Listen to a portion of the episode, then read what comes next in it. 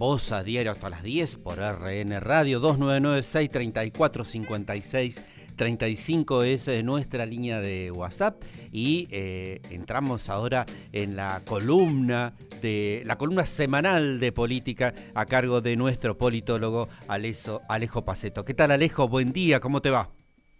Mario, buenos días, ¿cómo andás? Muy bien, muy bien, aquí, aquí estamos. Contanos de qué nos vas a hablar hoy. Sí, ahí, bueno, ya, ya estamos como cerrando el año en realidad. Eh, pasaron, me parece, las, instancias más importantes electorales, pero igual lo, bueno es que en realidad la dinámica política sigue y ahora lo que veo que estamos entrando es como eh, en una etapa en la cual si bien todavía tenemos un, un tiempo para, para 2023, viste que siempre decimos esta cuestión de que eh, falta pero no falta y puede ser pasado mañana.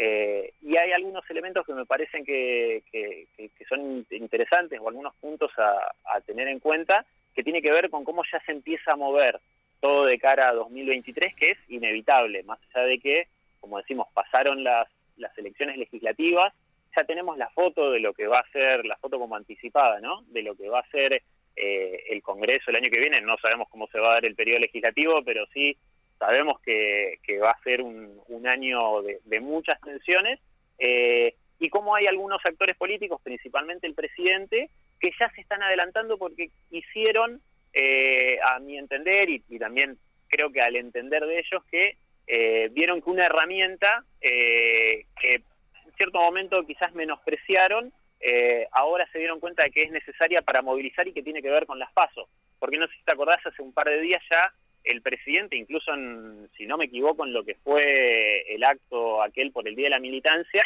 eh, bueno, dejó entrever bastante claro eh, el llamamiento a, que, bueno, que el, oficialismo iba a tener que llevar adelante las pasos y que es realmente una, necesidad, es un mecanismo, eh, incluso yo creería hasta de supervivencia, si lo vemos desde cierto punto.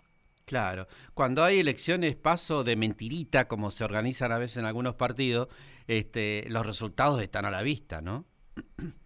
Sí, sí, pero es, una, es, como yo digo, es una herramienta que tiene, eh, digamos, según a quien le convenga o no, hasta termina siendo un poco criticada, eh, pero a la luz de los resultados, eh, me parece que es totalmente necesaria porque dinamiza la, la vida política de los partidos y creo que eh, evidentemente la movilización de ciertas bases termina siendo beneficiosa. Pensemos el caso ahora de, Juntos por el Cambio, que en su momento fue muy crítico de las PASO, eh, siempre con un argumento que tenía que ver con esto de, del gasto que supuestamente representaba, que yo siempre aprovecho para decir, eh, nada de lo que se haga en función de la democracia es un gasto, sino que es una inversión, y que además la plata que se, que se destina a las PASO realmente es un porcentaje muy mínimo a comparativo de otras cosas. Eh, y bueno, también tiene que ver, eh, creo que la evaluación que, se hizo desde cierto sector del oficialismo tiene que ver con que eh, el, discurso ese de, la unidad no quedó tan reflejado y que sí hubiese sido mejor utilizar esta herramienta. Claro, Claro, exactamente. Porque estaba, estaba recordando el, cuando incluso desde el movimiento popular neuquino se, se decía que eh, había que eliminar las pasos porque en realidad no servían para nada. En algún momento no se utilizaron o no se las vio como una herramienta para mejorar la política, sino para mantener determinadas estructuras. Sí, pasa que bueno, ahí el, movimiento obviamente cuenta con una gran ventaja y, yo lo que siempre digo que, es algo muy a destacar que tiene el movimiento popular nauquino, que es el partido que siempre mantuvo las instancias de elecciones internas. Eh, y eso obviamente dinamiza muchísimo más, eh, o lo ha dinamizado históricamente mucho más que, otros partidos. Bueno, ahora ya lo, estaríamos diciendo en el ámbito local, ¿no? Eh, pero bueno, siempre también sosteniendo esta idea de que, más allá de que a veces, muchas veces, eh, hacemos como un hincapié, miramos demasiado en, las tensiones internas de los partidos, eh, bueno, es algo que es natural, eh, forma parte de la vida de los partidos, venimos también hace ya bastante tiempo hablando que, o, o diciendo que por ahí ya no, tenemos que referirnos tanto a partidos, sino a las coaliciones, ¿no? Las coaliciones electorales, coaliciones de gobierno. Eh, bueno, si lógicamente en un partido tradicional son importantes y es importante que exista una dinámica interna y de tensiones, mucho más se va a ver reflejada cuando se trata de coaliciones, ¿no? De, varios partidos y que también es algo que está empezando, eh, o no, no te digo que se está empezando, sino que está bastante claro eh, cómo, cómo está viéndose la interna, eh, la interna que se va, digamos, que va a estar muy fuerte reflejada en el Congreso el año que viene por el lado de la oposición, caso de Juntos por el Cambio. Y, en eso pienso en las declaraciones de estos últimos días de Martín Lustó, de Elisa Carrillo, de cómo se está, bueno, eh, ahora, si no me equivoco, también, no sé si hoy o en estos días, va a estar asumiendo eh, Jorge Macri como jefe de gabinete porteño, una interna ahí muy fuerte que va a tener con Santilli de cara a las elecciones para, para la gobernación bonaerense del 2023. Ahí, hay, es lo que digo, los partidos ya se, los partidos y las coaliciones eh, no dejan de moverse y eso, insisto, lo rescato me parece que es algo totalmente sano. Que, que lo hagan con tiempo, como está haciendo ahora el, gobierno de Neuquén, que sabe, bueno, que Omar Gutiérrez no puede ser reelecto, y ya como que están, eh, le están, están lustrando, ¿no? Le pasaron un brillo a muchos candidatos y bueno, los largan así a ver qué, qué, qué, qué sale, ¿no? Sí, a ver qué sale, es la época de, ya yo te diría a partir de febrero, marzo va, va a ser la época de que se van a empezar a medir todos eh, en otros aspectos, se van a mostrar muchísimo más eh, y sí, la verdad que eh, es una plaza interesante la de 2023, como vos decís, teniendo en cuenta que Omar Gutiérrez ya no puede reelegir y que también está empezando a despedirse, ¿no? creo, digamos, si, pensamos los cambios, que son un poco más, como decís vos, por ahí para, para sacarle brillo a algunas cosas que claramente por ahí en algunos casos brillaron bastante por su ausencia, pero bueno, hay que levantarlos un poco para lo que queda de estos dos últimos años. Eh, Alejo, y, en el frente de todos también se están preparando para el 2023. ¿Cuál, cuál es tu observación?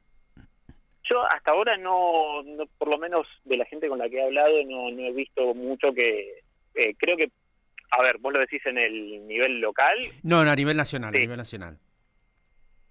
Sí, a ver, está, me parece que ahora tiene otras urgencias el gobierno, las internas creo que las estuvimos viendo en todos estos años, eh, eh, las trataron de esconder o no, más o menos, pero, pero, pero las internas siempre estuvieron bastante blanqueadas, explotaron con bueno, aquellos tres días intensos posteriores a, a, la primera vuelta electoral, a las PASO.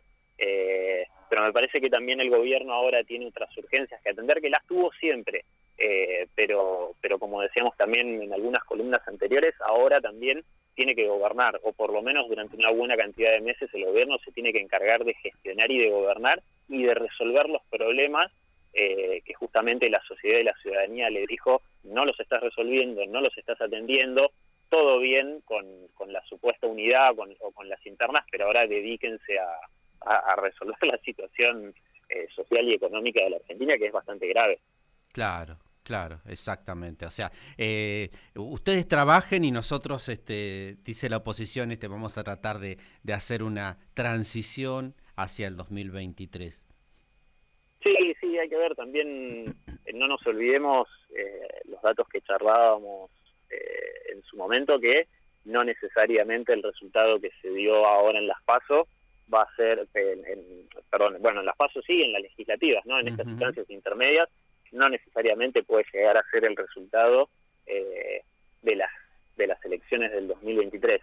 Falta, no falta tanto, pueden pasar 10 millones de cosas incluso de acá a seis meses.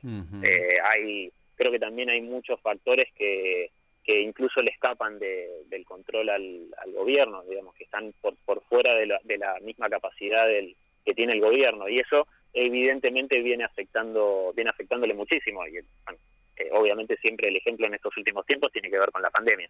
Eh, más o mejor gestionada la pandemia, eh, digo, mal o bien gestionada es algo que el gobierno no lo tenía y nadie, ¿no? Lo tenía en cuenta y eso, bueno, obviamente tuvo repercusiones y sigue teniendo repercusiones muy fuertes que además la pandemia no terminó y no se ve que, que, que fuera a terminar en corto ni siquiera mediano plazo, con lo cual es algo con lo que el gobierno va a tener que seguir lidiando y sí, es una piedra muy grande que tiene en el zapato. ¿Estás participando de la maratón de comunicación política, Alejo? Estoy justamente en el estacionamiento del Centro Cultural Cipolletti para que hablemos y si, ahora ya está por arrancar. estoy, desde donde estoy vi llegar eh, algunos funcionarios tanto de Neuquén como de Río Negro. Perfecto, esta maratón de comunicación política que se está realizando allí en el Centro Cultural eh, Cipolletti, que está por eh, comenzar y va a ser, como nos había dicho Mario Riorda, 20 horas de, debate, de charla, así que muy interesante. Alejo, muchas gracias. A vos, Mario, estamos viendo. Así pasaba la, la columna de política a cargo del presidente de la Asociación Neuquina de Ciencia Política, Alejo Paceto. Mario Rojas y Virginia Trifogli con voz a diario. Un diario con voz.